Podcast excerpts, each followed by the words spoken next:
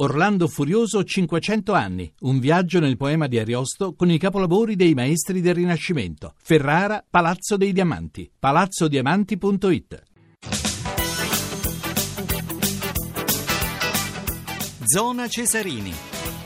Cari ascoltatori, buonasera, sono le 21.05, Radio 1, Zona Cesarini, buonasera da Maurizio Ruggeri con, eh, in compagnia questa sera di Gabriele Brocani in regia, Toni Tisi per l'assistenza al programma, Gaetano Albora che apre la conduzione per quanto riguarda la parte tecnica. Tanti gli argomenti di questa sera, cominceremo con l'anticipo dell'undicesima giornata del campionato di Serie A, la, la partita di spicco eh, di domani delle 20.45 Juventus-Napoli, domani c'è anche un altro anticipo Bologna-Fiorentina, parleremo soprattutto di Juventus-Napoli, ma daremo anche uno sguardo riguardo a Bologna o Fiorentina.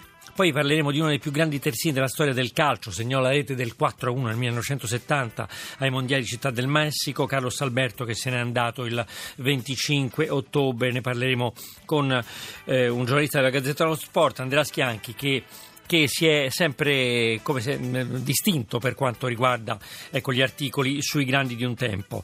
E, il Museo del Grande Torino, della leggenda Granata, c'è una mostra dedicata anche a Gigi Riva, oltre al, al Grande Torino. Dunque questo museo apre le porte alla bomber del Cagliari della Nazionale, capocannoniere ancora con 35 reti, imbattuto Gigi Riva eh, un libro mh, a fumetti su Dorando Pietri, eh, l'omino di Carpi, che giunse primo al traguardo nella maratona olimpica di Londra 1908, ma fu squalificato per essere sorretto essere stato sorretto e sospinto negli ultimi metri fu anche la sua fortuna perché divenne così famoso. Una storia di cuore e di gambe, ne parleremo con lo sceneggiatore e col disegnatore. Poi i conti del calcio, avete sentito poco fa dal GR, 14 società deferite per reati tributari, falsi e fatturazioni. Il calcio italiano fa registrare anche una perdita eh, di 525 milioni di euro nella stagione 2014-2015. Ne parleremo con il nostro inviato di ieri alla Camera Emilio Mancuso. Infine la Formula 1, Nico Rosberg ha il primo match point per quanto riguarda il titolo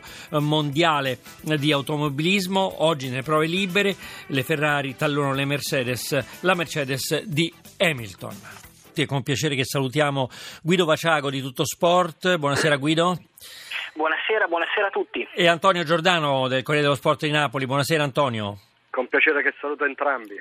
Benvenuti, benvenuti. Allora, dobbiamo parlare, dobbiamo parlare perché Noblesse Oblige, insomma, della big match eh, di eh, domani alle 20.45, c'è Juventus-Napoli.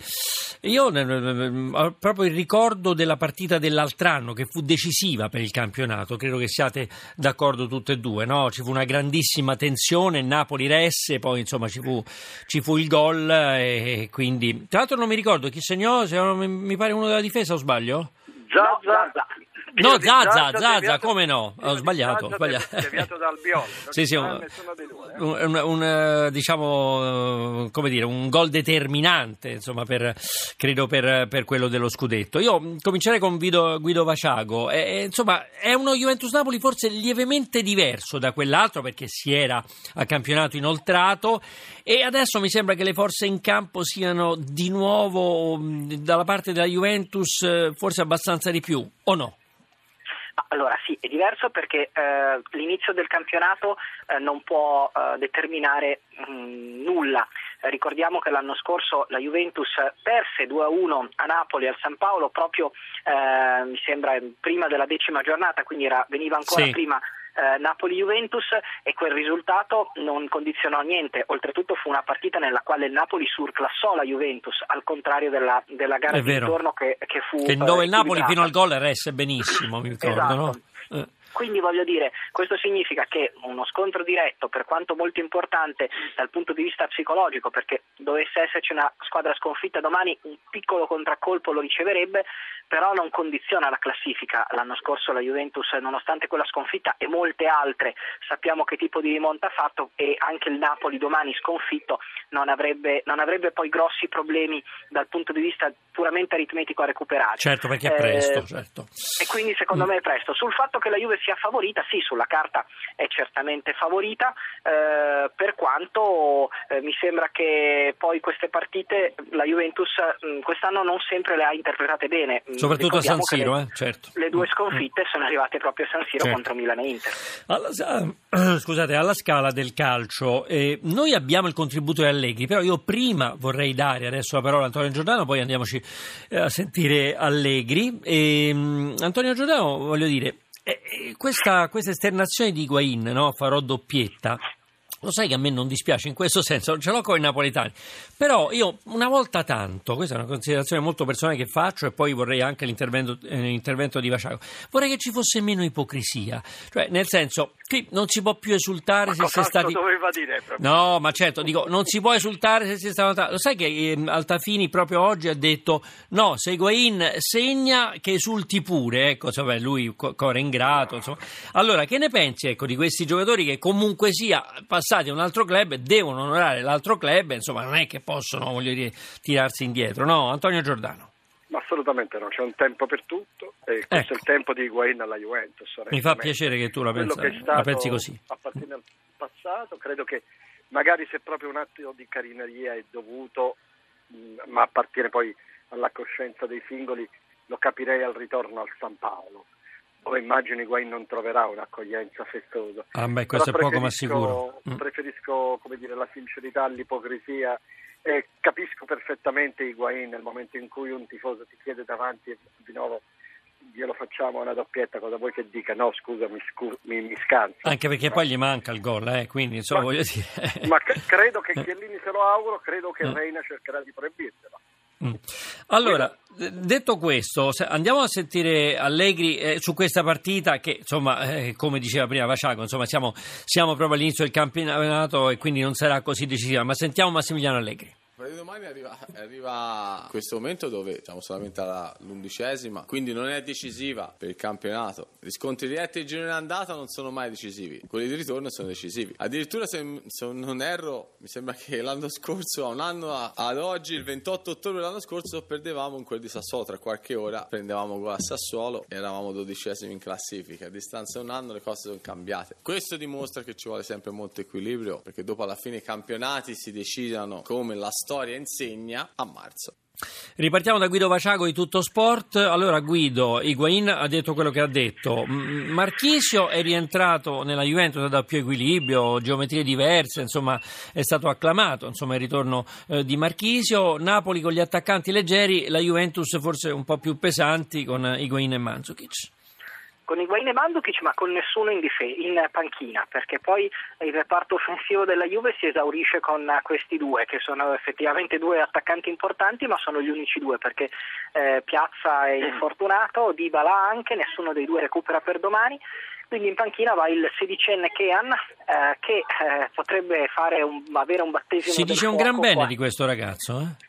È un, Eh? è un ragazzo che ha caratteristiche molto interessanti, lo paragonano a Balotelli, ma forse più per il fatto Mm. di essere sotto contratto con il, il funambolico Raiola e per avere degli atteggiamenti un po' esuberanti. In realtà eh, non gli hanno forse è fatto più un simile. piacere, eh. No, non gli hanno fatto un gran piacere, anche se tecnicamente quelle poche volte che sono riuscito a intravederlo in primavera eh, mi ricorda più il primissimo Bobo Vieri, eh, quello molto irruento, non ancora tecnico. Mm. Da dove viene questo ragazzo? intenderci. Viene da Novara, è un ragazzo Mm. di origine ivoriana ma che mh, è nato a Novara e, e la sua famiglia è- vive a, a- a Novara, Ecco, a Vercelli, scusate, Vercelli, Sì, Vercelli, ho sbagliato Vercelli. di pochi Beh, chilometri, insomma, ma comunque piemontese, eh, era, piemontese. era lì, era piemon- è piemontese. Quindi per un giocatore peraltro che potrebbe tornare buono anche per la nazionale, in questo momento lui viene sempre convocato nelle nazionali under, ha dovuto saltare proprio questa settimana uno stage con la nazionale perché Allegri ne ha bisogno e quindi lui in questo momento fa parte della prima squadra della Juve. Quindi diciamo gli attaccanti della Juve, Higuain e Mandzukic ci fanno paura, però eh, in compenso se il Napoli vuole in qualche modo sperare eh, la panchina in quel reparto è un pochino più corta. Antonio Giordano del Corriere dello Sport di Napoli, Napoli un po' spuntato perché Milik, eh, lo sappiamo tutti, insomma è fortunato, Gabbiadini è squalificato e allora come ci mettiamo lì davanti? Con i tre piccoletti. I tre piccoli, i tre Eh, leggerini. La rivoluzione ne bastano 18, 3 Mm. più 15, insomma. Quindi sono- Poi il calcio si gioca con i piedi. Insigne, Callejon e Mertens. Callejon che Mm. proprio poi piccolo Mm. non è e che abusiamo noi della definizione anche un po' giornalistica e Mertens che onestamente ha più o meno il mio fisico quindi è piccoletto E Mm. il calcio si gioca attraverso la manovra a volte avvolgente dalla quale la Juventus non si farà stordire o cercherà di non farsi stordire come un anno fa spero che venga fuori una partita più bella di quella dell'anno scorso allo Juventus Stadium in cui l'unica emozione vera, autentica fu il gol che certo fu un'emozione parziale, la fu soltanto per gli Juventini è una partita che si ammanta di tatticismo inevitabilmente, perché quando si affrontano due grandi squadre è difficile trovare la spensieratezza delle giocate. E comunque un dato statistico saranno anche piccoletti, ma Insigne, Callejon e Mertens hanno segnato alla Juventus. Guido Vaciaco de- de- di Tutto Sport, Eh, la Juventus eh, però risente il fiato sul collo della Roma, eh? Sì, lo sente e, e comunque, e credo che senta il fiato sul collo anche del Napoli tutto sommato, perché non credo che eh, alla Juventus ritengano il Napoli fuori dai giochi, anche perché per esempio domani dovesse vincere rientrerebbe alla grande.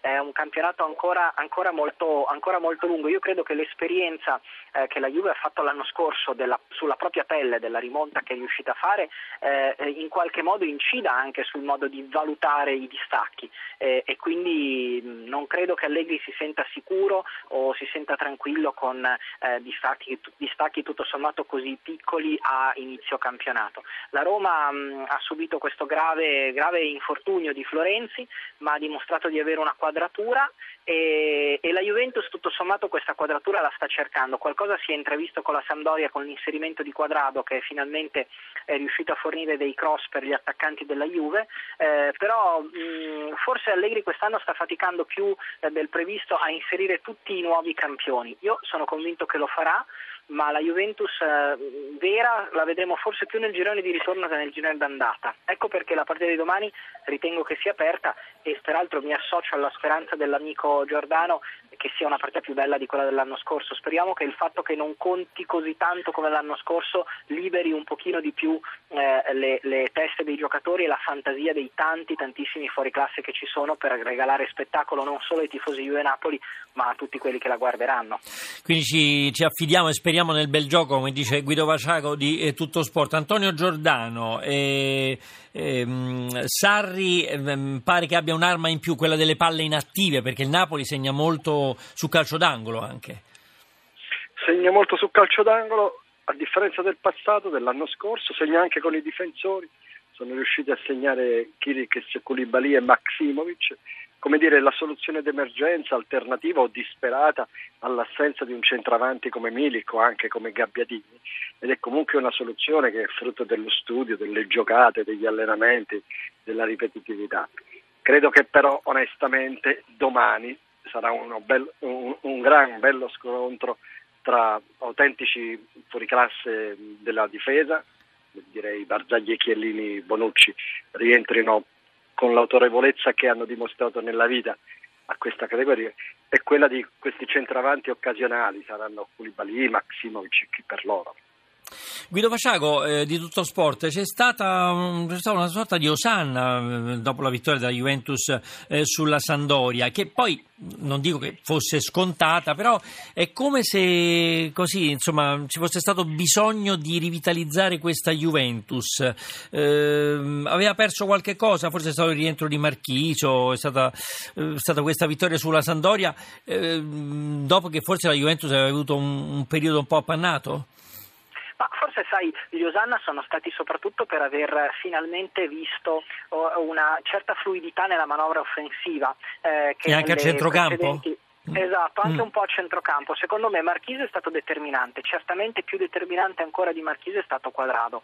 Eh, Quadrado è un giocatore da cui Allegri in questo momento non può prescindere perché come riesce a coprire lui la fascia e soprattutto come riesce lui a innescare il grande potenziale offensivo della Juve non c'è nessuno.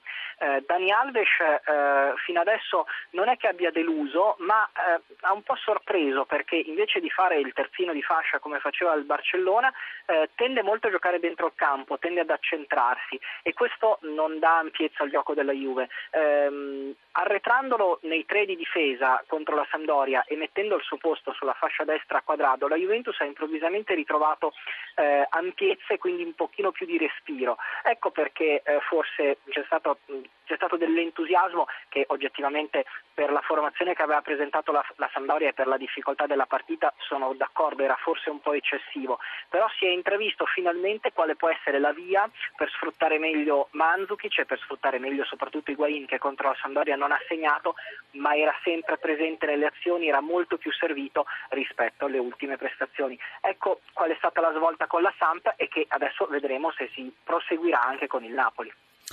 Antonio Giordano, giusto due parole sia da te che da Vaciago per l'altro, l'altro anticipo, c'è Bologna-Fiorentina alle 18, il derby dell'Appennino, insomma il Bologna aveva iniziato molto bene, adesso ha avuto qualche passo falso, la Fiorentina meno, sicuramente meno bene eh, dello scorso anno, no? Giusto? Mi sembra il derby del pareggio annunciato, visti eh sì. i precedenti eh. di quest'ultima fase della stagione, due squadre che non riescono a staccarsi dalla X e che evidentemente vorre, vorranno farlo ci arrivano in condizioni diverse, Bologna abbastanza arrabbiato per aver perso una serie di sì. partite nel sì, finale sì, con la Lazio. E, mm. e, e, la Fiorentina per aver sprecato quella forma di magnetismo che era venuta fuori dalla vittoria con il Cagliari e anche dal mm, successo in Europa League col pareggio con il Crotone però quasi quasi mi sembra di dire che è una gara che non fa testo ho visto un po' in televisione ovviamente registrata ma non ho visto tanta acqua, non avevo visto tanta acqua almeno da vent'anni. Un pronostico telegrafico da parte di Guido Vaciago? Ma, eh, io scommetto sulla Fiorentina che forse ha qualche desiderio di rivincita e di, di, e di riportare le ambizioni che aveva inizio stagione forse qualche motivazione in più. Eh, dopodiché concordo pienamente con l'analisi, si tratta di due squadre che eh, fino adesso forse, eh, soprattutto la Fiorentina, pensavano di avere qualche punto in più e di avere qualche, ehm, qualche speranza in più. Eh, è ancora presto per, eh, per, il loro campionato, come abbiamo detto eh, per, per Juventus Napoli, anche per loro non è certamente una partita determinante, ma potrebbe dare una svolta psicologica. Ringraziamo Guido Vaciago del, di Tutto Sport, grazie Guido, buona serata e Antonio Giordano del Corriere dello Sport di grazie Napoli, buonasera Antonio.